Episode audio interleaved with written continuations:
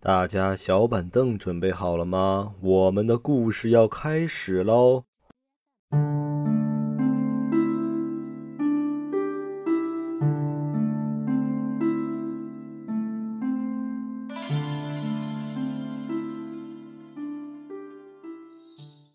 ！Hello，大家好，这里是黑沙电台，我是小王，我是五一期间首先就去了一趟医院的老幺，连续去了好几天的老幺。讨厌，就就只说一次就不行吗？给大家解释一下为什么。五一第一天我就想着和小王去干一些在某种程度上哎专属于中年男人的享受活动，比如说去采个耳，去按个脚。嗯，结果去采耳的途中呢，就发生了一件不是让人很愉快的事情。那个采耳师呢就跟我说：“哎，你这耳朵呀，一看就是发炎了。”给我一通吓，一通骗，我这越想越害怕。第二天我就去医院了，医生呢一看说：“哎，你这耳朵啊，一点事儿没有，就打发我回来了。以后少让你，而且让你少去采耳店，少去采耳。”对，所以说跟咱们听众朋友们也说一下，就是尽量少去采耳，就对耳朵非常的不好。但其实这个采耳的过程还是比较爽的。尤其是那种可视化的时候，你有病！哎，你采耳的时候一边看啊一边采，特别解压，就跟你这个平时刷抖音啊，看看这个什么修牛蹄儿啊，然后这种采耳这种视频是一样的。嗯，那我这是在一个劝退视频，你在这儿干什么？劝大家再去 去采一下啊！在这儿种其实还是还是希望大家就是注意一下啊。虽然说过程很舒服，但是可能会有一些潜在的隐患，可能对你耳朵也不是特别好。是啊。而且这个活动，我觉得你格局有点小了。说现在年轻人都喜欢去采耳和按按按脚，也不止那些中年男人。哦，我印象之中，一般是中年的大叔会去干这种享受的活动，就是有点见识有点粗浅了，是吧？现在的年轻人都喜欢享受。哦，对。然后呢，这一期也就是不是你在开始之前，你还要说一下上一期我们的抽奖。对，我就要说上一期咱们不是。呃，抽奖了嘛？就就是什么神秘大奖，嗯，对。然后这一期呢，呃，也该公布下结果了。对，那上一期先跟大家道个歉哈，那个抽奖规则也怪我，我这，哎呀，随口一说，脑袋一热就 搞个抽奖，然后那规则也没定好。对，那我们这个还是按上期说的，就是第二十八楼啊，嗯，也别管是不是刷楼还是怎么样的，反正就是第二十八楼。然后再一个就是我后面又加了一个规则，就是那个评论点赞数量最多的。那个听众对啊，那个粉丝也可以得到一个神秘大礼。嗯哼。然后我们后续会联系一下这个中奖的听众，然后两位听众对联联系一下他们，要一下他们的联系方式和收收货方地址。对，那个这个礼物呢，可能需要一点点时间等待，因为是我们私人定制的，我们黑沙电台的独特的个人手办。哎，对啊，非常的嗯。值得期待，哎，对，如果太丑的话也不怪我们，我们俩审美就这样了。行，然后那咱也不多说了啊，开始吧。行，那我就先讲第一个事儿啊。好，这个事儿是一个女生她经历的。她说当时啊，她跟她男朋友啊要买一个婚房，看来看去呢，就看中了他们那一片的一个。高档小区的一楼，他说为什么看中那个一楼呢？是因为一楼的门前有一片花园，那还挺好的。对，就专属于他们一楼的。嗯，他想着平时啊，物业还能帮他打理，就是物业负责在那儿种上花什么，他就享受这个私人花园，反正就挺满意的。然后就安排装修工人接着入住，不不是入住进驻，开始给他装修。进场了。对，进场装修嘛。其实装修的时候，他说现在回忆起来就发生过一个小插曲。当时啊，那个包工头就找到他说：“哎，晚上我们不想在这儿再工作了。”他说：“怎么着呢？那是因为邻居投诉了。”他一想，真是有可能是邻居投诉了，因为你晚上工作，哪怕就是刮个大白墙、刮个腻子。呃，可能也会有动静，人来人往的走动嘛。现在这个楼，它可能就是隔音也不好啥的。虽然它在一楼，但是当时也没多想，就马上就答应了，也觉得确实是不太好。嗯。但是他事后想起来哈，咂摸咂摸，觉得有点不对味儿。他们家是在一楼，你再怎么刮大白墙、刮腻子是什么的，应该没什么人投诉吧？因为是一梯一户的，所以说应该相对来说还是，呃，隔音还是比较好的，又是一个高档小区，这就是一个伏笔啊。为什么他会回想起这个事儿呢？是因为接下来发生的事儿就让他感到比较的。惊奇和奇怪的这么一个事儿，他说，当时装修好之后散味儿了一段时间，半年左右，她呢就跟她老公啊顺利住进去了。嗯，住进去没几天，那一天啊，嗯，住进去就感觉啊这这儿不舒服，那儿不舒服，啊这儿就是有点想发脾气，那儿这儿不顺心的。那天晚上，终于她就跟她老公啊。爆发了一次激烈的争吵，就吵架了。哎，两个人呢就吵起来了，吵起来严重到什么地步呢？就把他们新家那些锅碗瓢盆啊，就夸夸的往地上砸，就两个人就差点，他说就互殴了。他说她跟她老公啊，两个人都是属于那种脾气很好的人，不会平白无故的就发这么大的火。她现在回想起来都不知道当时他俩在吵什么，因为什么都不知道。对她就是心里很烦。结果两个人在吵的时候，哈，她的手机突然就是震动了一下，就来了一个消息。她男朋友呢就一把夺过来她的手机，想看一下她的消息。两个人可能正在气头上呢，你来我往的吵着的时候，她这个手机响了之后，她男朋友可能觉得有点生气，哎，一把多余给你扔了，一把夺过夺过来，哎，看了一下，是一条陌生人发过来了一个短信。他说短信内容是什么呢？是说。楼上的小点声，太吵了。附赠了一个刀滴血的那个表情包，嗯，苹果手机中都有那个刀滴血的表情包。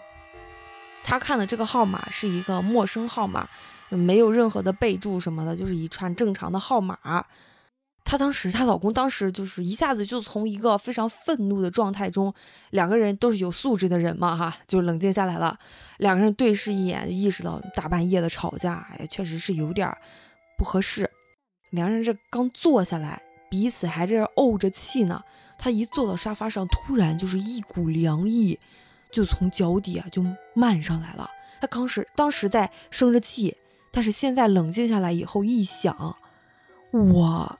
这可是住在一楼，对呀，谁给我发的消息是吧？谁在我们楼下是吧？对，然后他呢就意识到这一点之后，就马上就抬头想看一下她老公，就想看一下她老公在干什么，是是不是她老公也意识到这个问题？她这一抬头，就正巧对上了她老公的眼神儿，就发现她老公这个时候是插着手站在那个客厅的一个玻璃旁边。就那么玩味儿的，就是那种观察和瞅着她，她跟她老公这个眼神一对视，心里咯噔的一下子，因为她，她这一对视才发现，应该是她老公已经盯着她瞅了她好长一段时间了，她就开口了，就颤抖的问她老公说：“谁谁你你干啥呢？”她老公呢也是渐渐的，马上就从那个混沌的这种状态中清醒过来，然后就开口说。刚刚是谁给你发的消息啊？她说我也不知道，我也觉得这个事儿怪怪的。嗯，她老公说，咱们楼下是咱们的车库，地下车库，怎么可能住着人呢？对呀，我们是高档小区，也不可能对外出租车库住人啊。两个人是越想越害怕，越想越害怕。老公干脆这时候架也不吵了哈，起身就坐到他的沙发旁边。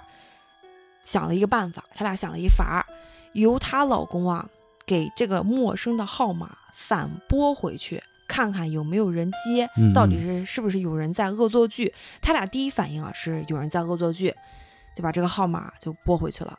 拨回去以后，嘟嘟两声，马上就有一个机械的女声那个回应说：“您好，您所拨打的号码是空号。”是一个空号空号码，非常奇怪。他说这个事儿就是他生活中一个让他百思不得其解的小插曲。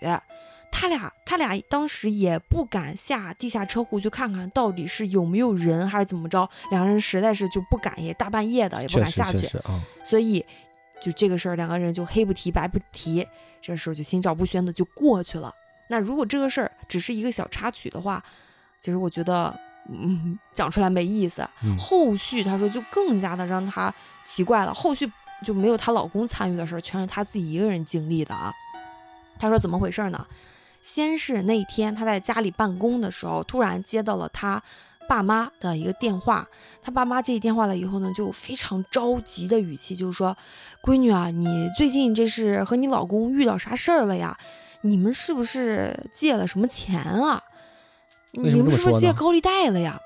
对呀、他就问他说：“妈，你这说什么呢？为什么这么说啊？”他说：“你姥姥最近老是接到一个陌生号码的电话，然后陌生号码的电话接起来之后啊，呃，你姥姥以为是你，听着很像你的声音，一直在问你姥姥要钱要啥的。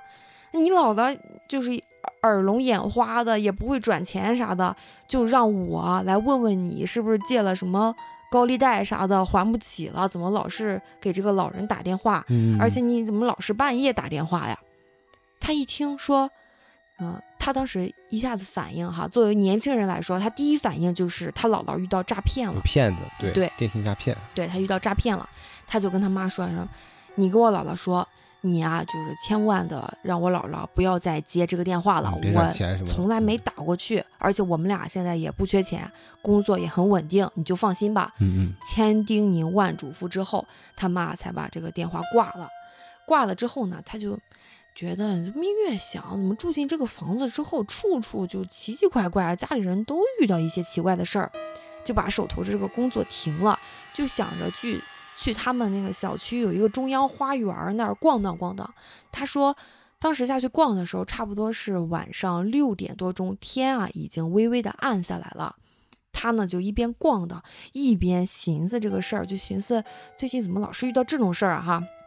想着想着，差不多走了半个多小时吧，觉得这天呀、也彻底的黑下来了。不行，就回家做饭吧。溜达着往回走的时候，看突然啊，就看到远方的这个小花园前边闪出来了一个人影。这个人影啊，背着一个包，一个公文包啊，穿着一个半高的小跟跟高跟鞋，在前面嘎哒嘎哒走着，看样子是一个女生。她这盯着，他说他也有点近视眼儿，加上天也有点黑了，他模模糊糊的盯着哈，有觉得有点熟悉。再仔细一盯，说：“哎，这个人背的包怎么和我是同一个品牌的呀？”她说她非常喜欢一个 LV 的一个包，是她老公当时跟她求婚的时候买给她的一个包。嗯，哎说很少见啊，那个包啊，怎么那个女生也跟我背着一个同款的一个包啊？这么巧，，对，她再仔细一看，就这个女生怎么就走姿或什么的，怎么越看越像是我自己啊？啊，就是他说身高、体型、走姿，再加上尤其是加上他那个比较珍贵的那个包，就嗯越看怎么与这个女生和我品味或者怎么样的，怎么有点像，太像了哈。嗯他就加紧脚步，就想着跟上去看看这个女生到底是是不是和我一栋楼，是住在几楼啥的，这两人也太像了吧。哎，就加紧脚步，但是也没敢跟着这个女生并列着走，还是离着差不多十几步的那个距离，隐隐约约能看清这个人影儿。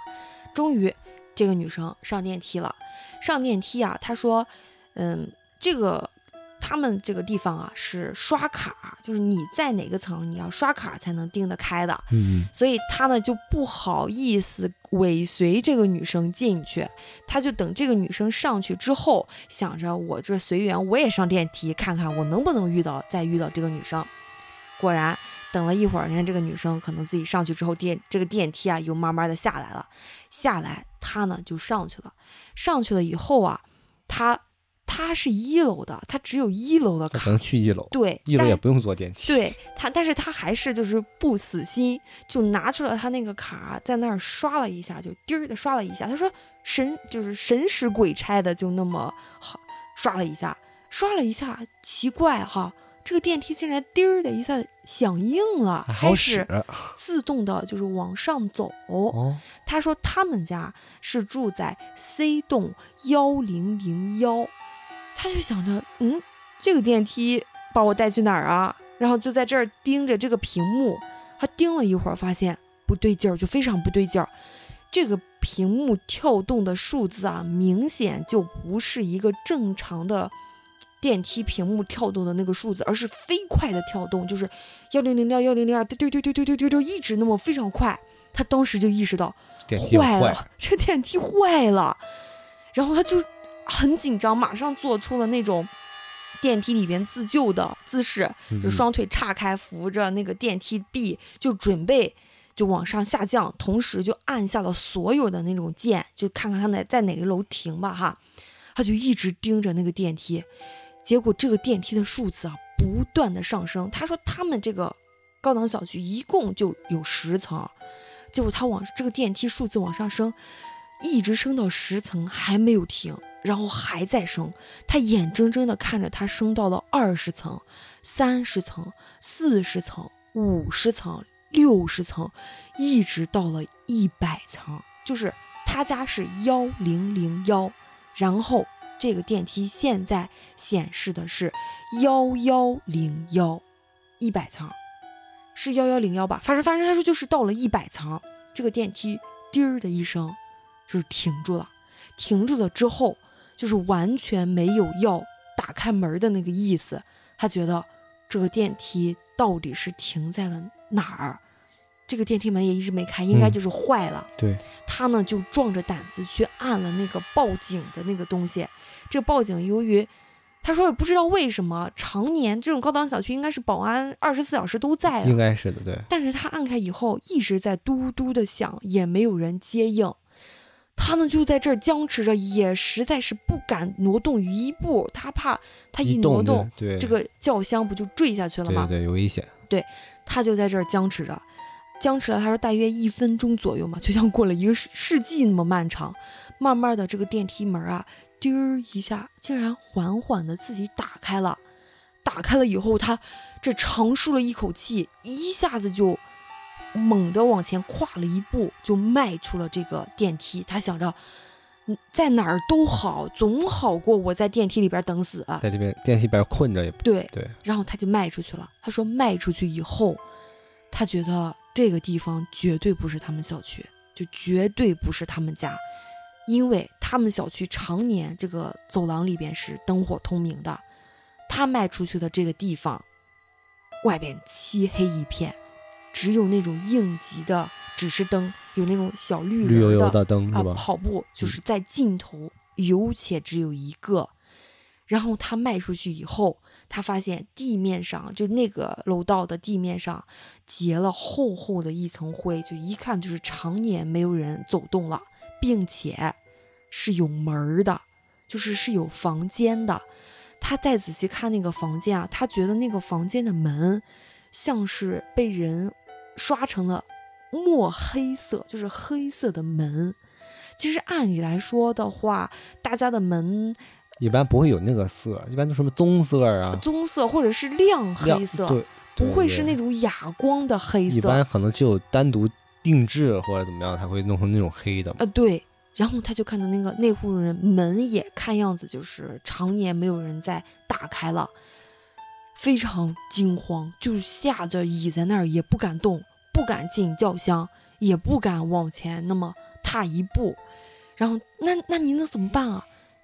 手机在这个时候没信号，他说拿出手机来看了，一格信号也没有，就攥着这个手机这么哆里哆嗦的，就想听听周围啊有没有动静。竖起耳朵来听，就是他说连针鼻儿掉地上的梆当声，他自己都能听得见，就是一点儿声音也没有，只有他那种啊粗重的呼吸声。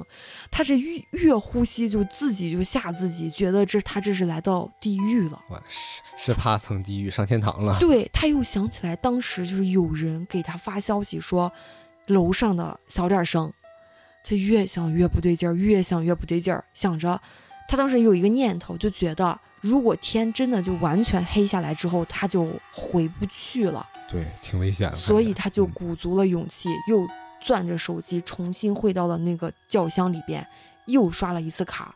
这一次，这个电梯很快就响应了，显示了他们家幺零零幺，就是一层到层。一层了。对，然后这个电梯门就慢慢慢慢的关上，他呢就心砰砰砰的跳，一直盯着这个这个电梯，也是降七十层、八十层，一直降到了一层，电梯门打开，长舒一口气，灯火通明。啊，就已经到家了，对，他说他吓得屁滚尿流的就是打开门就进了家里边，然后这个事儿就结束了。就是他这就相当于感觉好像是进入了一个另一个就是异空间了，相当于对，他说给人的感觉是什么？说好像是他的这个小区下面是有一些人住的。嗯，就是好像跟一个另一个世界连通的一样，他可能误打误撞一下进到了别的空间里边去了。对对对对，然后别的空间里边的人好像能感知到他，所以再给他发了一个消息说大半夜的别别吵，别吵吵了，别烦人了。太吓人了。他这个经历历太离奇了，是要搁谁就得吓尿了。估计在对这个电梯里边，对，然后这属于平行时空了吧？我感觉有点有点相似，有点像，有点那个意思了，啊有点烂梗是吧？有点那意思。然后我这个讲完了，你再来一个。行，我再讲一个。嗯那我再给大家讲一个啊，我这个事儿呢也是咱们粉丝的投稿，呃，投了能有一个月了吧，然后终于拿出来讲了嗯啊。他这个事儿就对他影响比较深远了，导致呢他可能有一有得有个十几年没有好好的回一趟老家了。哇，对，总之对他影响很深远。嗯事儿发生的比较早，是在他那个小升初那个阶段吧发生的事儿。当时他小学的时候，跟一个小伙伴玩的特别好，叫小飞。他俩呢，相当于形影不离了，经常一块出入，一块出去玩。有时候可能你你去我家住，我去你家住，这种啊非常要好。嗯两个人的性格也很像啊，就是也是比较友善的那种，经常可能偷点家里的东西出去喂喂小动物什么的，很有很有爱心。嗯然后他呢，当时是跟这个爷爷奶奶一起住，所以这个小区里边啊，可能也属于那种比较养老式的小区吧，老人比较多啊。他父母在外地，他跟他爷爷奶奶一起住。他们小区里边啊，当时有一个老头儿，一个老爷爷啊，一直是一个人啊，看起来挺孤孤单单的。然后呢，这个人呢又不太爱说话，沉默寡言的。他跟小飞也是偶然间就发现了这么个情况，然后两个人呢，就是一商量啊，是要不就是去问问关关心一下，关怀一下。嗯，然后呢，他俩对就跟这个呃老爷爷啊就搭上话了。一来二去呢，哎，没想到就是也聊挺来的，然后一下子就成了那种忘年交。这个老爷爷呢，他姓马，他们平时也就叫叫他老马。嗯而且呢，这老爷爷他是一个就是退伍的军人老兵，这个小区里边人啊也都认识他，也知道这个人不错啊。家里家里人长就是大人们啊也知道他们就是这些小孩跟他就是一块玩相对来说也放心啊，也让他们一块玩。然后这个老爷爷啊，平时呃据说是没有什么就是亲人啊，就是亲人比较少，所以呢对他们两个也格外的好，相当于就相当于就对他们就是当孙子 啊亲孙子一样对待了啊。嗯平时呢，跟他们有时候经常就是带他们去买什么吃的呀，给他们点零花钱什么的，啊，导致他们两个在学校里边特别的富有。因为你想想想，那种小学的时候啊，零花钱可能才几块钱吧一天，所以呢，经常这个老爷爷给他们钱啊，就是说你带点买点吃的什么的，他们两个人还挺挺开心的。这个事儿呢，直到他们要到了这个小学六年级，要小升初了，就发生了一点变化。他呢，当时就感觉啊，这个老马对他们的态度好像不太一样了。这老马看就感觉有点怪怪的，嗯主要体现在哪儿呢？他们感他感觉啊这老马看他们的眼神啊，就是太亲切了，就有就是亲切到有点儿就有点儿变态那种感觉。嗯，真是看孙子的眼神。就是不只是就是不不光是孙子了，就是比孙子还孙子那种哈、非常非常关心，他就有点不太舒服，不太适应，然后他就把这个事啊就跟这个小飞说了，就跟他说这个老马最近有点奇怪啊，你有没有感觉有点不太对劲？这小马还劝他说：“哎呀，你是不是太敏感了？人家叫小飞，啊不，小飞小飞，不好意思啊，小飞说你这是不是太敏感了？你你别瞎想。后来啊，这小飞慢慢的也跟他就是达成统一战线了，也发现这老马啊确实不正常，嗯因为他们平时是确实是一块玩儿哈，有时候叫老马一块玩儿什么的，但一般都是约好了时间，约好了地点，可能一块儿什么出去溜达溜达、散散步、聊聊天儿之类的。但是最近啊，这老马就是已经主动的到他们这个学校门口等他们了，然后偶尔还会问他们一些就是奇奇怪怪的话，比如说，就说你们就是家里边人对你们好不好啊？爷爷奶奶对你们好不好啊？这种比较呃私密性的一些话了。嗯但是他俩啊，虽然觉得不太对劲，又又说不出来哪里有奇怪。然后呢，他就就对这个老马存有一点疑心了，就开始防备着了。可是啊，等到他俩这个小升初考试完了之后，这老马突然就失踪了，失踪哎，了。消失了。嗯两个人就你也没见着，我也没见着，也不知道这老马去哪儿了。直到一个礼拜之后，哎，他们才就又见到了老马。本来啊，他和小飞两个人啊已经商量着这个假期该怎么过了，因为这个小升初之后不就可以放个长长的这个假期了嘛。嗯想着，哎呀，咱俩先去小卖部买点什么东西吧，然后再商量着咱俩到底去哪玩儿。就在他俩啊走到这小区门口了时候，哎，他突然想起来，哎呦，坏了，我今天没带钱，我得回去要点钱去，要不然咱俩哪也去不了。他呢就想着就回家拿钱去，正好呢就看到他爷爷就在外面这个下象棋呢。嗯那不行，那我就跟我爷爷要呗，我去他手上肯定有钱啊。嗯，就在他准备去找他爷爷的时候啊，突然他俩身后就被人拍了一下，有一双手就拍在他俩肩上了。哟，他和小飞一回头，哎，一看就是老马。这一时间，他俩就突然就不知道说啥，因为这老马啊就就消失有一段时间了，嗯他俩是又惊又喜啊。是啊，然后呢，这个小飞就率先先问了一句，是说：“哎，老马，你这段时间你去哪儿玩了？你去哪儿了呀？老长时间看不着你。”这老马呢，这个就回答起来就有点支支吾吾的，就没就也没说清他到底去哪儿了，就立马就转移了这个话题，就说：“哎呀，我带你俩去买点买点东西吃吧，好久不见了啊，是吧？”这小飞呢就很痛快就答应了。他本来也想跟着去，但是想着我还是跟这个家里边说一声吧，因为。嗯，就他看见他爷爷已经注意到他了，嗯嗯，他就想着我跟我爷爷说一声，然后打个招呼对打个招呼，然后我再去跟你们再跟你们走。他本来想的是快去快回，顺便还能跟他爷爷就再坑点零花钱。哎，虽然有人请客是吧，我再要点钱啊，嗯还能再坑点零花钱。但是啊，他当时这个决定，他事后想是他认为他这辈子做的最牛逼的决定，最正确的。对，最正确的决定。嗯因为就在他转身就就冲向他爷爷的时候啊，他回头看了一眼，就是跟他们意思，就说你们先去，我我我马上回来。嗯，这个时候他就发现那个老马竟然想要伸手抓住他，而且老马的表情啊，已经不像是以前那样慈祥友善了，而是恶狠狠的，就是那个很狰狞的表情看着他。他说那个表情他一辈子也忘不了。嗯真的太恐怖了。他说，如果我再慢一点，就晚出去一点，我就被这个老马抓住了。嗯但是他不知道，他想不明白这个老马为什么到会这样。嗯直到后来，他慢慢的才有这些想法啊。但是他当时啊，就没想那么多。等到他再一回头，再确认一下那种，再再一回头的时候，他发现老马和小飞不见了，不见了，就是两个人是走了还是两个人突然就消失了。凭空消失了？对，他说他刚一先回头看了，意思就是说他先回头看了一下老马，老马要抓他，然后他就往前跑，嗯，再一回头看看没有老马和小小飞都不见了，他当时就整个人就已经呆住了，哟，已经傻傻在那呆住，不知道到底发生了什么事儿，就一下就懵了，嗯然后他愣在当场嘛，一动也不动。这时候他爷爷发现，哎呦，你怎么怎么不一动不动，就赶紧过来看他怎么回事儿。然后呢，他爷爷就把他带回家了。他一回家就开始发高烧，直到第二天啊，还是这个高烧不退。太爷爷想，不会是沾染上什么脏东西了吧？就把他带到了山上一个庙里去。他现在已经记不清那个庙的名了，和那个当时给他看病那个大师是谁了。嗯，但是哈，他记得这个大师就说，他现在已经不能再在这个地方待着了，得赶紧去外地，哦，躲一躲。对，得去外面躲一躲，要不然会有生命危险。哦，我操，当天下午，他姑妈就把他就是送到接走，送到外地去找他爸妈了。后来这个大师又传话过来说，三年以后你才能回老家。所以说呢，他这个中间这些事情啊，就是家里边一直都瞒着他，直到他前几年的时候才知道这个事情的所有的细节。我想知道小飞呢。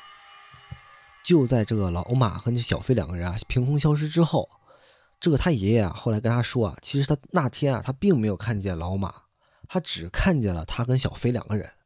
那老马呢？就是他爷爷眼里没有老马。对，因为当天他不是跟小飞两个人要商量，就去哪玩嘛，嗯要去找他爷爷要钱嘛。他爷爷看见他们了，但是只看见他俩，没看见老马。嗯，因为啥呢？因为老马就当时其实已经去世了。去世了。对，就在他们出去玩的几天之前，这老马已经去世了。哦，怪不得他们几天没看到他呢。对，因为这个老马没有什么亲人，但是他人又人缘又不错，又是老兵，所以街道里边呢，很多人啊自发的就给他办了后事儿了。但是由于他跟小飞当时比较小，没有参与进去，也没通知他俩，也没通知他们，他们俩根本就不知道，一直以为这个老马还活着呢。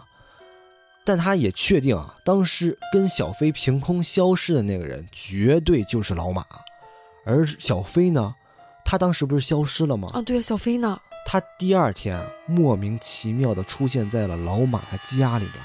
哦，我的天！这个事儿是小飞自己回到家之后，跟他家里边人说的。他说他当时就觉得你这个眼前一黑，嗯，然后醒过来的时候，就发现自己已经在老马家里边了。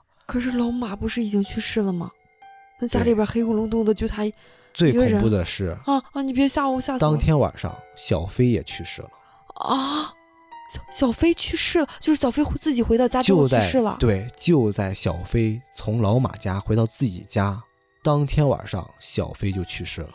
我起了一身鸡皮疙瘩，我这后背发凉，我是我窜上来了，这麻劲儿。所以当他知道这一切的时候，又又把他就是能够想到的所有东西联系到一起，他真的就不知道这个事儿到底是怎么回事，只能用这种玄学啊这种东西来解释了。嗯，他到现在也一直笼罩在这种这这种这个阴影里边，所以他一这好多年啊都一直都不太敢回去。哦，是他怕这个老马看到他回去以后再现身，想把他这个小友也弄走。我再补充一点细节啊，他当时不是整个人就已经傻了嘛，就是在那个看见老马和小飞凭空消失之后嘛，嗯他爷爷就把他带回家了。然后他当时不是发烧了嘛，只记得当时非常的害怕。然后他爷爷就说啊，他他那那天晚上发烧那天晚上一直在说胡话，一直在说梦话，而且是高烧，嗯就就把他带到了这个庙里边去了，认识那个大师。哎，等到他姑姑把他送出去找他这个爸妈的时候，送出外地的时候，他这个烧啊竟然慢慢就退了。再后来，他也问起了这个小飞和老马的事儿，嗯，但是家里边人就把这个事儿都瞒瞒下来了。怕吓着他。对，也没有跟他说。他当时因为当时那个年代啊，也没什么联系方式，就也没联系上这个小小飞。直到后来慢慢淡忘了，哎，这个他呢又打听起来这个事儿，就突然就打听起来这个事儿，就把这个事情就才了解了一个全全貌。嗯这个小飞当天不是消失了吗？消失之后，这个小飞的父母当天就报警了。但是由于这个报警这个时间就是失踪的时间太短了，警察的意思就是说你们再找一找啊，没准可能出去玩了之类的，再找一找。我这有一个疑问哈，嗯这小飞他自己在老马的这个屋子里边，小飞回来之后有没有说他具体是怎么看到了谁，或者是他在那个房间里边经历了啥呢？那你听我说啊，嗯这个小飞的父母啊，其实到他们家里去找过，就问他你知不知道这个小飞去哪儿了？因为他是找不着了嘛，失踪了。他但是他当时处于一个胡言乱语的状态，也发烧烧糊涂的那种，他也说不明白，也说不清楚。然后他不就去庙里边去了吗？与此同时啊，这小飞也差不多在那个时间段就自己回家了。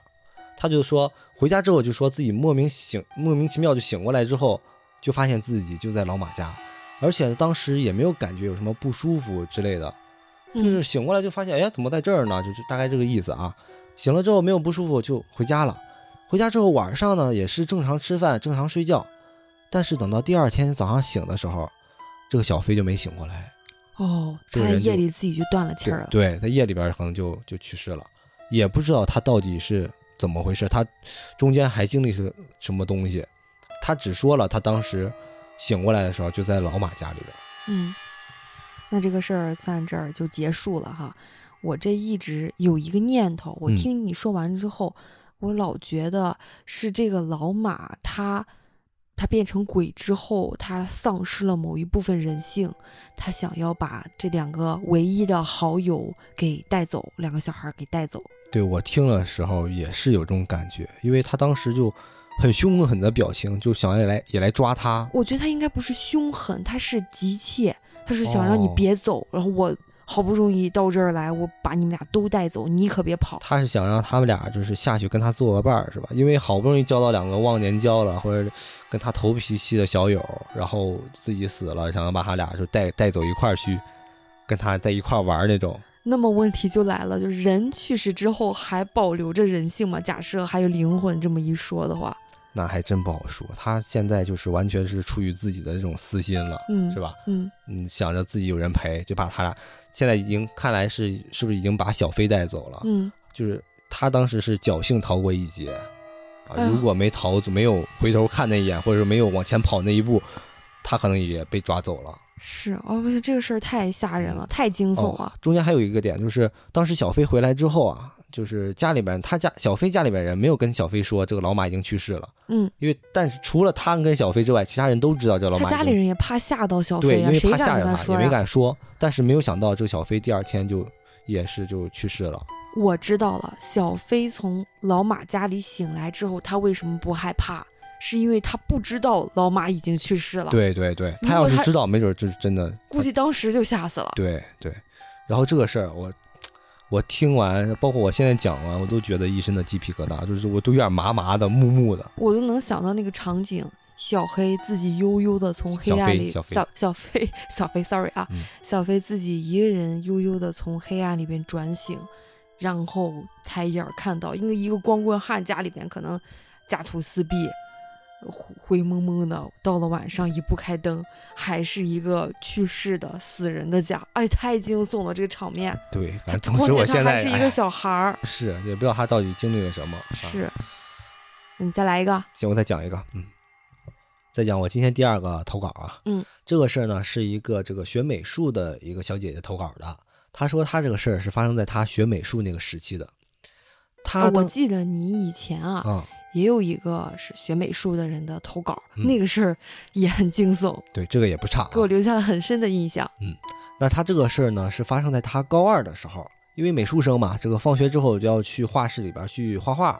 他当时跟他好朋友啊都在那儿学画画呢，那两个人呢画的也不错啊，所以呢也就是有点飘了。上课的时候也不好好画画，老师在那个打打闹闹啊、吵吵闹闹的那种。他们画室呢是在一个天台上边，旁边呢有一个比较老旧的那种居民房。他们出了教室之后啊，就能看见，哎，对面这个居民楼里边那个住户家里边去。你这不是有点尴离尬吗？得非常的近啊，确实有点尴尬，现场就画了，看到啥就画了。可以上场采景。那他老师呢，就跟他经常跟他们讲说，你们啊晚上的时候啊，不要就是声音太大，不要太吵，然后容易影响到就是对面居民的那个休息。那人家已经投诉过好几次了，但是他两个人呢就有点不以为然，无所谓哎就就是。自嗨自己嗨自己的啊。嗯直到有一次，在这个画画的途中啊，两个人呢结伴要去上厕所，他俩还是一如既往，就是嘻嘻哈哈、打打闹闹的，然后呢就往这个厕所里边就一路走过去了。嗯，因为是晚上了，这个出了教室之后啊，抬头就是天，啊，这个灯光也比较昏暗。他在前面走啊，这个就是他朋友在前面走啊，他就在后面跟着，两个人说话和笑声都非常的大。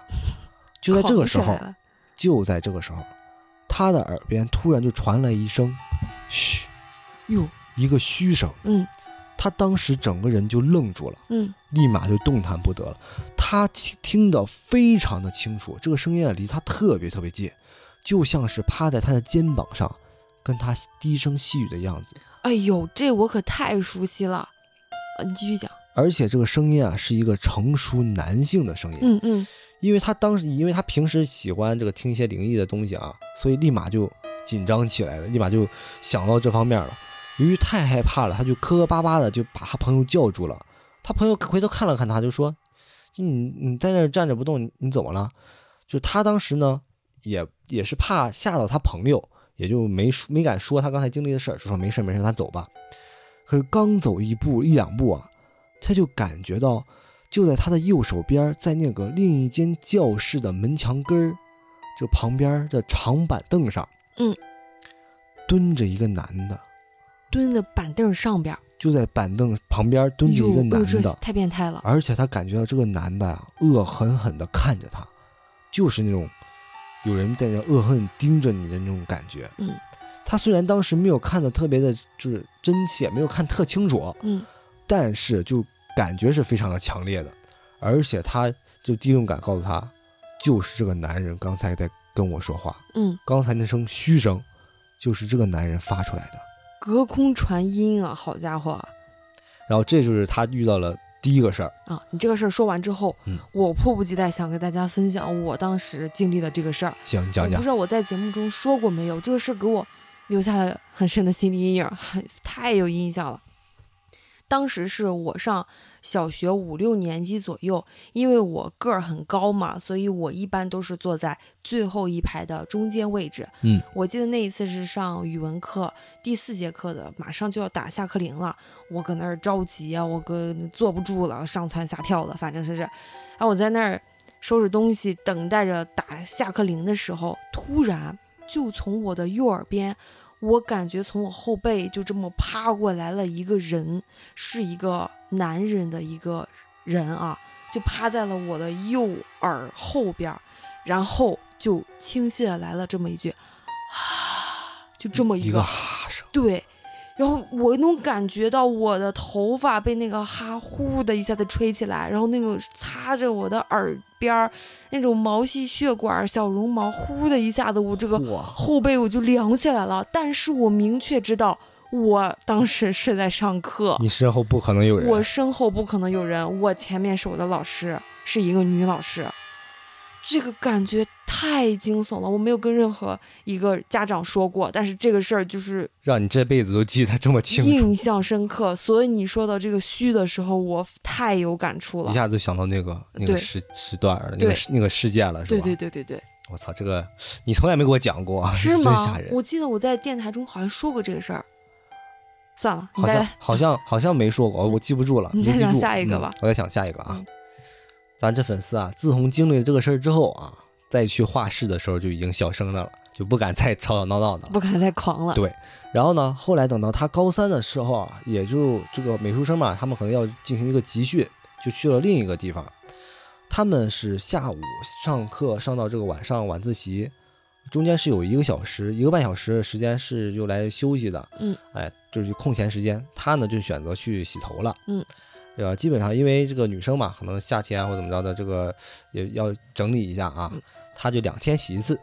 那天下下了课六点钟左右，他就拿了这个这个脸盆去水去打水。当时他们是一个公共的那种这个呃卫生间，公共的卫生间嗯。用来洗、洗头的，但是他就很奇怪，那一天啊就没有一个人，就是他自己。整个这个洗这个走廊里边就是他自己一个人，嗯，跟平时是非常不一样，因为平时可能这个洗头的人也很多，有很多女生，大家都爱美嘛，可能会要去清理一下，但是那天就很奇怪，就他一个人，洗头也他一个人。他，但是他想着，难道是今天这个晚饭比较丰盛，就吸引大家都去吃饭了有可能啊？啊所以说，嗯，也没太多想。但是人少的确实太安静，让人有点害怕了。除了他自己发生的一点动静之外啊，他就是听不到任何一点其他的声音。那他就在他洗头的时候啊，就在他已经打上泡沫开始揉揉脑袋的时候，他突然听到后面有个女生叫了他一声，就叫了一声“哎”，好像是有事要说话要说的时候，就是那种欲言又止嘛，还要说出口的那种。叫他名字了吗？还是只是哎？哎，就是叫了一声，可能哎完之后就要说事儿了。哦哦，他的第一反应就是先回他，他说啊，他就就是同就是那种本能反应，就回了一句啊。然后呢，与此同时，他就把头抬起来了，就想就看看是谁叫他。嗯，但由于呢，这个当时打了泡沫在脸上，这个眼睛也是半睁半不睁的，就是看不太清。嗯，就睁开半个眼睛看向镜子的时候，就嗯对面有镜子嘛，可以照到后面嘛，我心揪起来了。他就发现他后面一个人都没有，哦，吓死我了！我总我以为就是他身后紧贴着一个人呢。没有，他身后没有人。嗯，他想着，难道这个人叫了他一声他就走了吗？他就赶紧冲出去看看有没有人。结果走到外面走廊，发现走廊里边依然是一个人都没有。嗯，他就不知道是是谁叫了他们一声。得这不平虚失控嘛？然后呢，这个就是他经历的第二个事儿。是，后来呢，再经历一件就是让他觉得离奇的事儿啊，是已经是发生在去年了。他去年当时他家里边这个长辈大姨刚搬了家，搬家之后就邀请可能家里亲戚朋友啊一起玩来坐坐啊，他呢就去做客了。他跟他妹妹关系是很好的，所以呢，就当时也留宿在那儿，就跟他妹妹睡在一个房间里边去了。他俩刚开始睡的时候啊，还是一切都很正常的。到了半夜的时候，他当时其实是已经睡着了，他就突然感觉有人拍他，他想的是他妹在拍拍拍他，把他拍醒，嗯，就拍了拍他。但是由于他当时特别困啊，也不是特别想搭理，就想翻了个身就继续睡。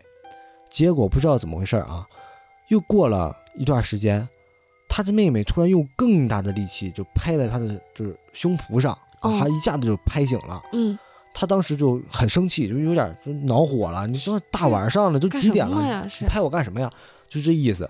有什么事不能明天再说吗？就他就睁开眼了，想坐起来就跟他妹妹就是吵一架，吵一架啊，好好骂骂他。这个时候他当他醒过来坐起来，才他才发现，他妹妹就睡在他旁边，睡得特别的安稳，睡得特别的香，而且不像是在装睡的样子，明显感到这个人就是睡着了，就睡得很沉那种。他想着，难道是自己出现了幻觉，睡睡懵了，睡睡岔劈了？就准备接躺下来接着睡。就在他躺下那一瞬间，哈，他就看到他妹妹旁边。竟然站了一个人，哎呦！他说这个人很大，个头很大，他不是胖也不是高，是那种很膨胀的那种感觉。那就是胖啊！他就觉得这个人的体态也非常的怪，嗯，然后呢，留了一个像是那种西瓜头。哟！就在他这个大脑迅速就急速旋转，这到底是什么东西？是谁呀？他突然发现那个那个人。脑袋一下子转了一下，哦呦，这个好像这个视线啊，一下子从别的地方移到移到他的身这个方向了，他立马就把这个眼睛给闭上了，也不敢呼吸，一直在闭着，也不知道过了多久，反正自己可能就也是不知道是吓昏了还是睡着了，等到再醒的时候就已经是第二天了。第二天他仔细怎么想啊，也想不明白那个到底是什么东西，也想不明白，应该不是他妹妹吧？我知道是谁。大白呀，大白，你知道大白吗？一个卡通人物，他就是胖胖的，然后然后就是像一个机器人一样。以前这个卡通人物很火的，大白，大家有印象吗？我知道，就是那个什么什么一个动一个动画的，一个动画电影里边的，对，超能什么的。对他这样描述的时候，我觉得是大白。但是这怎么这东西怎么能突现 突然出现在他的房间里边？开玩笑的，开玩笑的啊，就是可能。是那种形象，差不多是那个形象的东西，但是是一个谁也不知道是什么东西。对，然后现在也也不知道那到底是啥，也没法解释。是对。今天晚上咱们这事儿算是跟平行时空杠上了啊。反正，哎，这么这么解释也行。每次就咱们聊平行时空，都会呃有人说这个平行时空这个 万能的啊，是万能的，都可以往那靠一靠啊，解释不了就往那靠。对。啊，反正这几个故事我感觉都很离奇。嗯，对。然后今天咱们就到这儿，行，到这儿差不多了啊！祝大家这个五一快乐啊！虽然已经过半了啊，明天还有一天，五一节日快乐。嗯，然后这个最后一天也可以听听我们的节目，千万别去采耳啊，少去采耳，确实对耳朵可能不是特别好。是，好，拜拜，拜拜。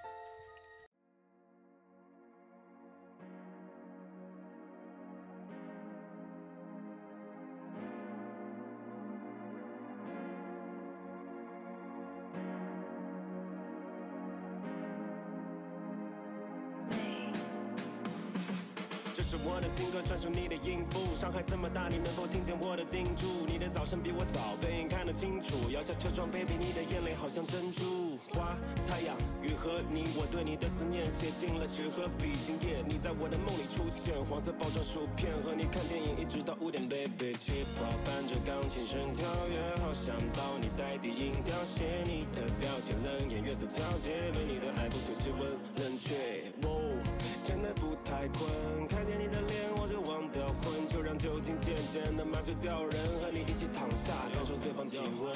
花，太阳，rainbow you，彩虹怎么可能会 beauty than you？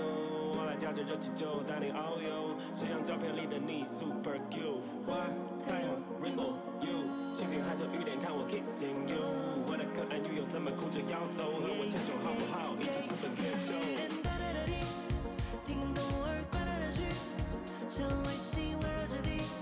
就像我找不到理由，看雨点哒哒的滴，当回忆变换场景，才发现照片里的你已经飞到我心里去。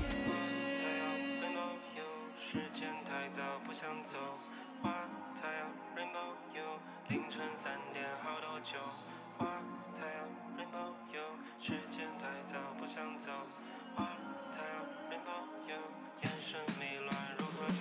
我想看见你的脸，点了一根火柴，除了你的可爱，脑中只剩空白。九点五度出歌，like a holiday，呜，可你那么酷，却爱抱着我哭。花、太阳、雨和你，我对你的思念写进纸和笔，好像你在我的梦里出现，流言蜚语入眼，让我有些无法入眠。Baby，那么就将悲伤之日当成喜悦一天，你陪我走出低谷，一起听过窗外雨点，一起做饭海边，一起手机开启静，千万不要放得太响，我来唱歌你听，着黑白琴键一起小清新，你的眼睛一闪一闪就像小星星，酒醉麻醉掉人，相拥关上房门，安静到整个房间只有心跳声音。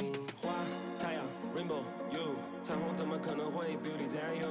我来驾着热气球带你遨游，夕阳照片里的你 super cute？花、太阳、rainbow、you，星星还是雨点看我 kissing you，我的可爱女友怎么哭着要走？和我牵手好不好？一起私奔月球。